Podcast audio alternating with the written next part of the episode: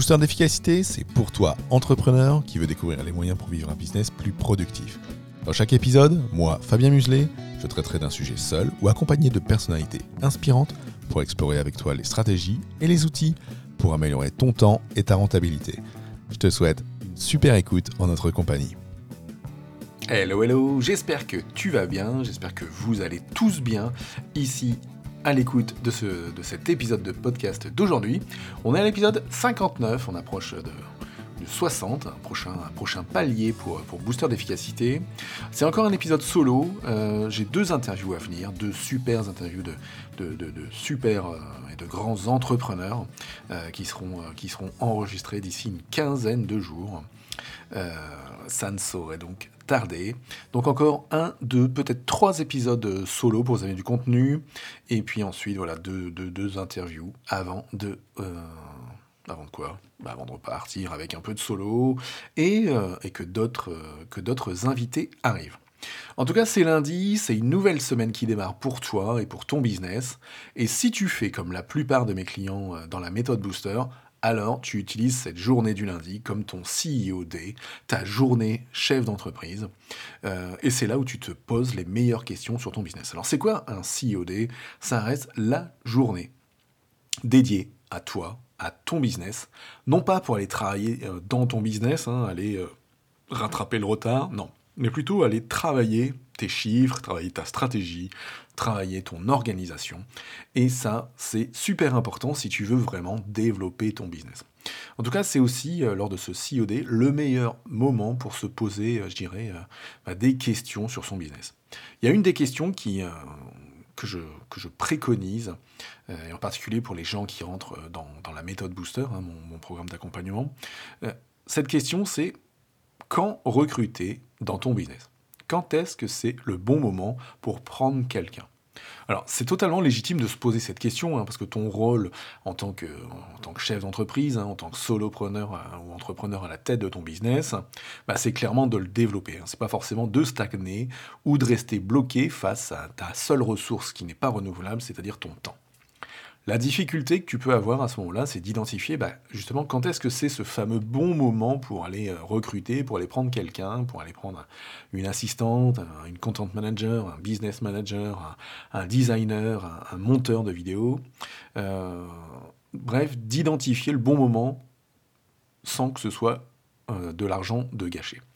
Je vais te présenter euh, dans, l'épisode d'aujourd'hui cinq raisons principales euh, qui vont te pointer euh, quand sera ce bon moment pour toi avec quelques explications.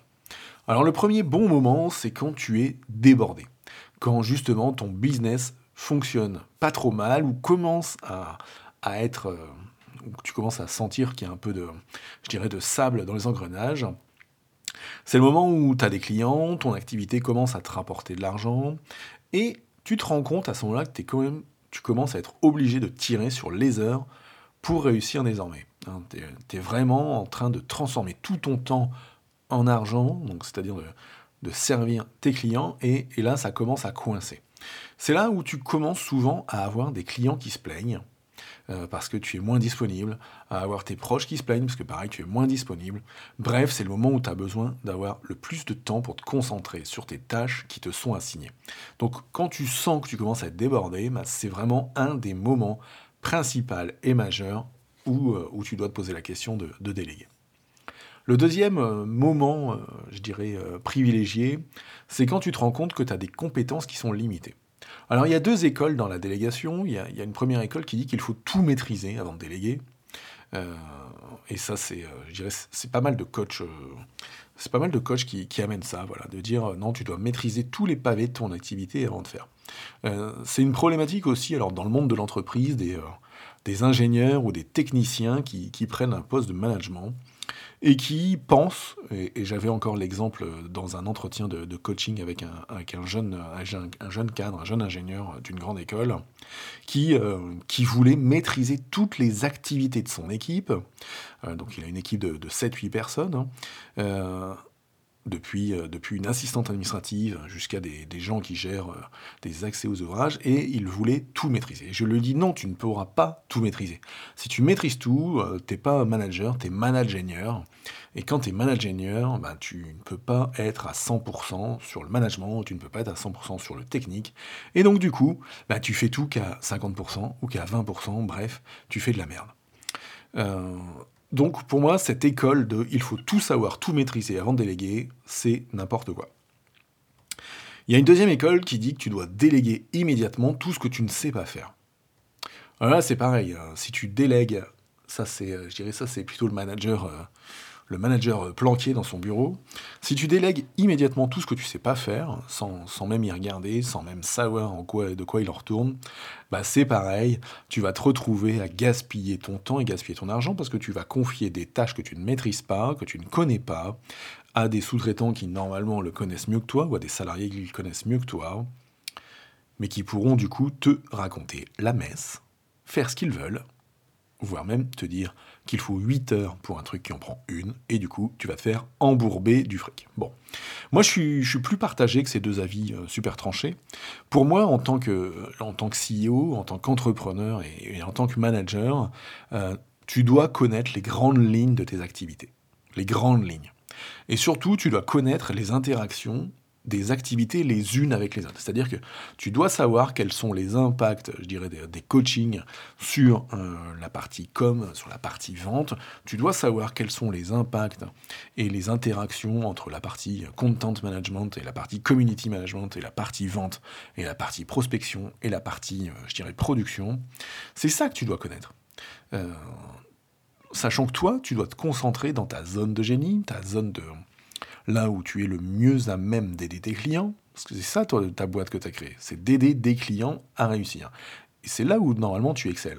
Si, ton, si là où tu excelles, c'est le content management et c'est pas le coaching, bah dans ce cas-là, tu te mets pas coach, tu te mets content manager, et du coup, tu seras au max dans ta zone de génie. Donc, quand tu as des compétences limitées, moi, ce que je conseille, c'est de d'emmagasiner de la connaissance, d'apprendre, de tester par soi-même, histoire de comprendre les interactions de chaque activité les unes avec les autres. Et une fois que tu as fait ça, et ben là, clairement, je suis partisan de cette délégation à des personnes plus qualifiées. Tout simplement parce que si tu te concentres sur tes actions dans ta zone de génie, ben, comme je te l'ai dit, ben, tu seras plus rentable. Et à ce titre, ben, toutes les autres tâches que tu vas confier à des personnes plus qualifiées, elles seront plus écologiques quand elles seront faites par d'autres. Écologiques au sens où ça respectera au mieux tes ressources de temps et d'argent dans ton business. Donc ça, c'était la, deuxième, le deuxième moment où tu dois déléguer, c'est quand tu as des compétences limitées. Le troisième euh, moment, c'est bah, quand tu souhaites être plus productif. Alors, tu, vas dire que je me fous de ta gueule en, disant ça, mais c'est le moment où, quand tu es entrepreneur, c'est un peu comme le premier cas où tu finis débordé, sauf que, en fait, tu, tu réussis à te poser un peu plus souvent, et du coup, tu es plus mature dans la détection de ta charge de travail, et, euh, et ta vision business, elle est plus précise aussi. Du coup, tu, sais et tu vois que dans un mois, trois mois, quinze jours, un an, euh, tu, seras, euh, tu seras au taquet et si tu veux aller plus loin, euh, il faudra déléguer. Donc du coup, tu sais dès le départ que pour être plus productif, il te faudra quelqu'un à tes côtés à qui déléguer. C'est là où tu voudras alors déléguer, je certaines tâches pour te libérer du temps et de l'énergie pour des tâches plus importantes, hein, telles que je dis, pour être dans ta zone de génie à toi. Hein. Mais en tout cas, c'est le moment où, si tu arrives à te poser euh, chaque semaine dans, un COD euh, de compétition, euh, tu réussiras à identifier à quel moment. Ensuite, donc ça c'était le troisième. Quatrième, quatrième moment où c'est important de savoir quand déléguer, c'est quand tu te rends compte que tu as besoin de soutien pour gérer les tâches répétitives. En gros, t'en es ras-le-bol de faire des copier-coller d'un logiciel à un autre, euh, de préparer 5 infographies toujours de la même manière sous Canva. Alors, bon, c'est pas compliqué, mais t'y passes tout de suite 5, 10, 15, 20, 30, 40, 60 minutes, une heure par jour, deux heures par jour, etc. Genre, c'est comme euh, tu prépares tes posts sous, sous, ton Notion, sous ton Evernote ou, dans un Google Docs, et puis après, bah, il faut le prendre, faut le mettre en forme, faut le mettre dans Buffer, faut le faire paraître, faut le planifier pour telle date, faut en sortir 2-3 mini-contenus. Bref, euh, c'est là où toutes ces petites tâches répétitives, bah, tu as deux choix. automatisé avec, euh, un logiciel ou prendre un, première, je dirais un premier assistant ou un assistant virtuel, assistant personnel pour qu'il puisse faire toutes ces petites tâches, toutes ces choses où ouais ça prend pas trop de temps, ça prend pas trop d'énergie, mais qui vont te libérer un max de temps si tu leur confies.